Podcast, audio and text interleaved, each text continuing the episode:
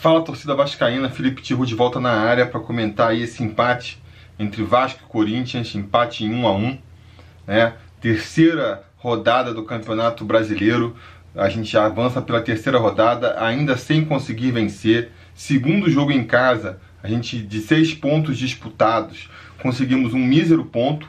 Isso tudo é, é bastante complicado, né? Vai gerando uma pressão muito grande para cima do Vasco porque a gente precisa é, recuperar logo para não voltar a ficar muito tempo frequentando a zona de rebaixamento. Isso joga uma pressão é, tanto psicológica né, para os jogadores que se abatem, para a torcida que fica irritada, fica é, sem paciência com, com o time. E também do lado prático ali dos resultados mesmo, né? A cada resultado ruim que você tem, você precisa compensar com um resultado bom lá na frente e o acúmulo de, de maus resultados vai forçando que você tenha é, uma sequência perfeita em seguida para compensar, né? Uma sequência de várias vitórias para poder compensar é, as derrapadas do início. Então, eu acho que até por ter essa consciência, o time do Vasco entrou assim, é, bem mais ligado nessa partida de hoje, né? Buscando o jogo, marcando lá em cima o adversário. Foi aí a, a melhor atuação do, do Vasco no Campeonato Brasileiro até aqui, o primeiro tempo do Vasco. É, e quando eu digo melhor, eu obviamente não estou querendo dizer que foi boa, né? Estou dizendo que foi melhor do que as outras contra, contra os Atléticos, onde o Vasco realmente jogou muito mal.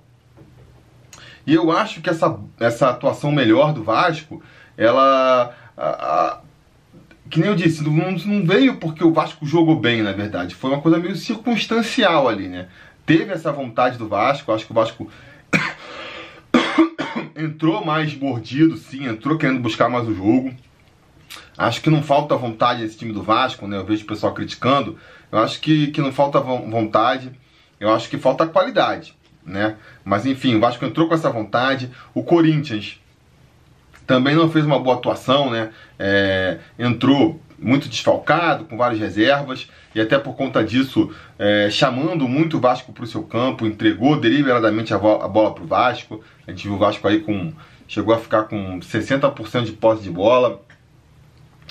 E acabou que esse domínio do Vasco esbarrou mais uma vez é, nas limitações do time, né? Limitações táticas, limitações técnicas. É um time que não tem um conjunto, você não vê os jogadores se aproximando para fazer jogadas, criar triangulações, jogadas é, ensaiadas. Você não vê nada disso no Vasco.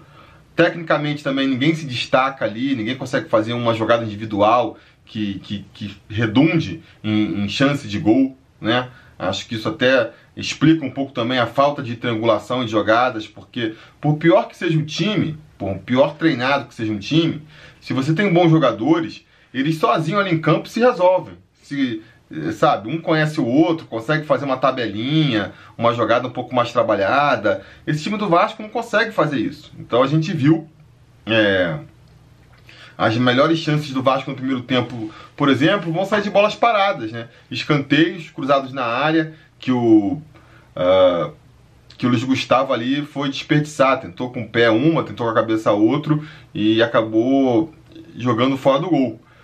E defensivamente também a gente vê o problema aí da, da, da, da, falta de técnica dos nossos jogadores, né? O Corinthians praticamente não atacou o jogo inteiro, o Sidão não fez nenhuma defesa no jogo, a gente nem consegue avaliar direito ali a estreia do Sidão com a camisa do Vasco, né? Eu já falei aqui o que eu acho, eu acho assim, a menos que o Sidão entre é, fechando tudo, para ser um realmente um concorrente com o Fernando Miguel é, para disputar a titularidade do gol vascaíno, a menos que a situação seja essa, eu manteria o Alexander. Não falhou, não tá um goleiro perfeito, não tá, mas fez boas defesas também. Vinha sendo o goleiro com mais defesas difíceis no campeonato. E, e ele cada jogo, a cada jogo ele vai ganhando mais experiência, né? Que é o que a gente tem que pensar em procurar, procurar é, preparar os jogadores para o futuro, a gente ter um time melhor. Então, assim, é, eu daria a chance para Alexander, mas a decisão foi aí por, pelo Sidão, que nem a, mal jogou, né? Ele não fez nenhuma defesa, que nem eu falei, e no lance do gol, é, não dá para culpar muito ele. A gente pode culpar sim todo o resto do setor defensivo ali pela direita, né? O Raul, o Cláudio Vinck, o próprio Luiz Gustavo, todo mundo vacilou. O Matheus passou como, quiri, como quis ali, o Matheus Vital, para fazer mais um gol em cima do Vasco.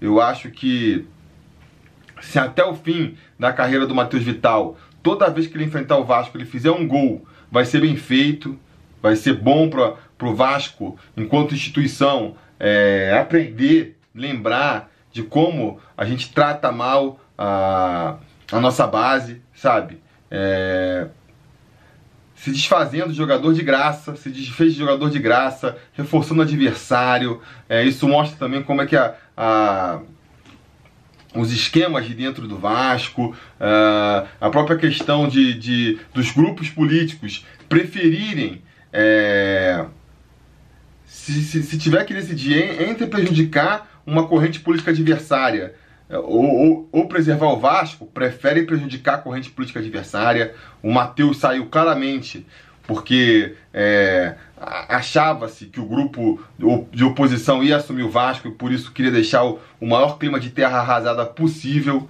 Então, assim, é, o Matheus Vital representa, em muitos sentidos, tudo que há de pior no Vasco, administrativamente falando, e acho, assim, até poético, né? Que cada vez que ele joga contra a gente, ele faça um gol, é um tapa na cara de tudo que tem que ser revisto. É na realidade do Vasco, aí, na parte administrativa do Vasco, né? Então, ele na única jogada ali mais interessante do Corinthians na partida inteira, arrisco dizer, passou como quis ali pelo, pelo nosso setor direito, fez o gol, né? O Vasco vinha até melhor até então, fez o gol. O Vasco continuou insistindo, mas repito, esbarrando nas suas dificuldades técnicas, né? Não consegue, cria volume, o pessoal vai para frente, avança, tenta todo mundo se apresentar, mas não consegue, o time não consegue criar jogadas, falta ali entrosamento, falta é, qualidade pro time, então ficou batendo cabeça. Acabou que num lance do Rossi ali, que foi para mim claramente é, o melhor jogador em campo pelo Vasco, a gente citou aqui a, a entrega do time e a, até a, a, a má apresentação do Corinthians como motivos para a boa atuação do Vasco no primeiro tempo ou para uma atuação menos pior do Vasco no primeiro tempo, mas tem que considerar também o Rossi aí nessa equação, porque o Rossi voltou muito bem pro time, é um cara que mal bem pega a bola, parte para cima, tem velocidade, tem mobilidade, é, é sempre uma um ânimo novo, né? E eu acho que também até o Pikachu cresceu um pouco com ele aí, jogando com ele. O Pikachu é um jogador que que nem eu já disse outras vezes, né? Ele serve no máximo para ser um coadjuvante, não dá para esperar protagonismo do, do, Pikachu. Então, quando ele consegue é, ficar próximo de um outro jogador para fazer triangulações, para auxiliar o outro jogador, para ser um coadjuvante do outro jogador, eu acho que ele cresce. Eu acho que ele e ele fez isso, né? Hoje ele com o Rossi ali pela direita conseguiu construir umas jogadas interessantes. E no lance de um pênalti ali, que se não fosse o VAR, a gente mais uma vez estaria entubando, né? Seria mais uma vez garfado contra o Corinthians, mas agora com VAR a expectativa é que justamente essas coisas deixem de acontecer ou deixem de acontecer com tanta gravidade, porque ali era um pênalti claro. O, o zagueiro do Corinthians vai na bate ali ou tropeça, como você quiser, mas bate com a perna na, na perna do Rossi, isso faz com que o Rossi caia, um pênalti de almanac que ia passar batido, mastigar salvar, foi marcado e com isso é, o Max Lopes lá cobrou muito bem e empatou a partida. Uh, o Vasco nem tentou no primeiro tempo, né? E, e, isso é mais uma, um dos problemas do Vasco, além da parte da falta a parte tática, falta a parte técnica, falta, falta também a parte física, né? Porque quando acabou o primeiro tempo, uh, a grande maioria da torcida pensou, pô, e agora pro segundo tempo? Ferrou, né? O time vai voltar desgastado, porque correu pra caramba, marcou em cima, e a gente sabe que é um time que não tem muito gás. E aí, se você ainda considera que está jogando é, em Manaus, que estava muito quente, o próprio time do Corinthians reclamou da, do calor, aí que você imagina, pô, no segundo tempo vai voltar todo detonado, e não deu outra, né? Até começou bem é, o segundo tempo, tentando manter o ritmo, mas vai coincidir ali com a saída do Rossi a, a queda grande de produtividade do Vasco, né? O Vasco já vinha mal, já vinha tecnicamente, é, já não vinha conseguindo impor o mesmo ritmo. E aí quando sai o Rossi ali, que foi o melhor jogador do Vasco na partida, repito, e que só, portanto, só pode ter saído por questões físicas, ou ele pediu porque estava cansado, ou então já era um planejamento é, anterior da comissão técnica de que ele não podia jogar os 90 minutos, poupando ele para justamente evitar que aconteça com o Rossi. O mesmo aconteceu com o Castan e com o Fernando Miguel, né? Em que se forçou um pouco a barra, tentou. É, tentou botar os jogadores de sacrifícios ali porque o jogo era importante, acabou só prejudicando, machucando e ficando com mais tempo sem os jogadores. Então, se é, se o motivo foi esse, eu não consigo entender por que motivo seria outro. Acho que faz sentido, mas a verdade é que com o Rossi saindo, aí que a qualidade do time caiu mesmo. O Valdívia entrou no lugar dele. E, pô, é até engraçado, mostrou ali é, a diferença abissal que tem entre os dois, como o Valdívia ainda precisa de muita coisa para voltar a, a para voltar não, para ser o jogador que se espera que ele seja, né? Ele caiu ali pela direita, então Rossi fez uma jogada pela direita e pouco depois saiu. Aí o Valdívia entrou, já recebeu uma bola pela direita, já se embolou todo com a bola, já não conseguiu botar velocidade, ficou ali latente a diferença entre os dois, né? É... Ah, mas o, o não joga pela direita. Beleza, mas, mas deu um demonstrativo bom de que não está ainda, é... como se fala, com o ritmo de jogo que se espera dele. Pouco depois vai tirar também o Ian Sassi, que está jogando pela esquerda, para botar o Jairinho, né, o jogador do Bangu ali, e aí inverteu o Jairinho, começou a cair pela direita, o Valdívia ficou pela esquerda. E depois no final também foi substituir o Pikachu para botar o Bruno César. Nessa altura o time já estava completamente é, baleado, né? O Pikachu sentindo cãibra, o Luiz Gustavo sentindo cãibra. Tem uma hora ali que o, que o Ricardo Graça também parece que sentiu um pouco. E o time estava claramente baleado já. É, é aquela coisa que, que, que entristece no time do Vasco, né? Chega aquela reta final do jogo, aqueles últimos 15 minutos, que é quando você espera o time é, dando mais o gás, mais correndo atrás do resultado, sabe que é importante a vitória, você espera que o time vá com tudo para cima, mesmo que de maneira atabalhoada.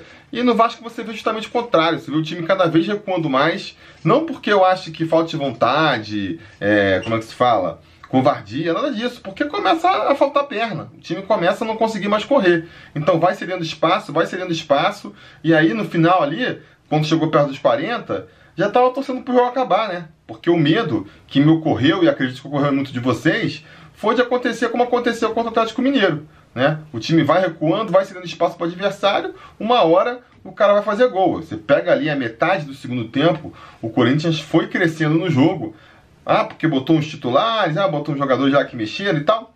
Cara, pode ser, mas eu acho também muito porque o Vasco começou a ceder espaço, né? É mais um dos problemas do Vasco, essa falta de, de, de gás até o final. E aí quando você bota os jogadores é, e eles também entram já cansados, aí fica complicado, né? Você botou ali, ó, o Valadares mexeu no, no trio da frente. Só manteve lá o Max Lopes, que também estava se arrastando.